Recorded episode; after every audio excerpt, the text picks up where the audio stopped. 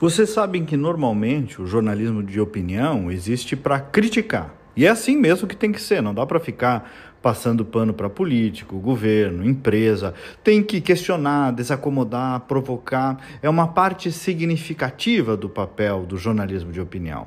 Mas aqui, e é por isso, inclusive, que esse quadro se chama Outro Olhar, a gente pratica também, sim, o jornalismo de opinião de elogio de reconhecimento, de sublinhar todos os lados bons da história.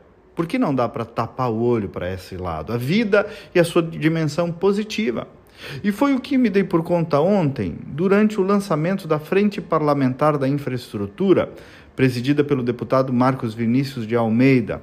Ali, ouvindo vários deputados, eu vi o relato do batalhão de matérias que a Assembleia Legislativa do Estado aprovou nos últimos anos, agora nessa década. Você pega aí o período do governo Sartori, pega o período do governo Leite, e vai ver que são dezenas e até centenas de projetos de lei de transformação profundas do Estado, muitos deles duros do ponto de vista da opinião pública, contrariando interesses individuais, diminuindo o tamanho do Estado, privatizando empresas, extinguindo fundações, eh, contrariando interesses individuais, como eu já disse, cortando privilégios, comprando brigas homéricas em diversas áreas.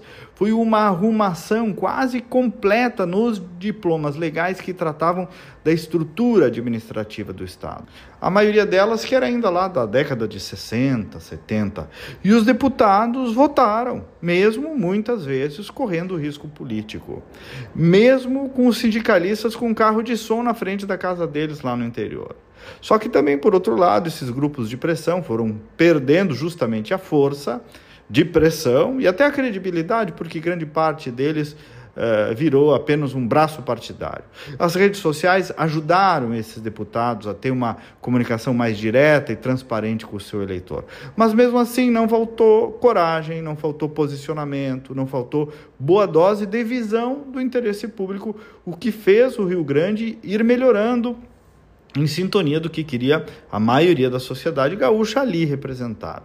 E o legislativo, né, a Assembleia, fez isso com probidade, sem ter exageros em seus próprios gastos, dentro de uma responsabilidade. Enfim, quando tem que elogiar, a gente também elogia. E político não precisa ser sempre a geni, né, em que todo mundo joga pedra. Então, senhores deputados estaduais gaúchos, tenho, portanto, hoje aqui, sob essa perspectiva das reformas, o nosso reconhecimento. Até amanhã e vamos com fé.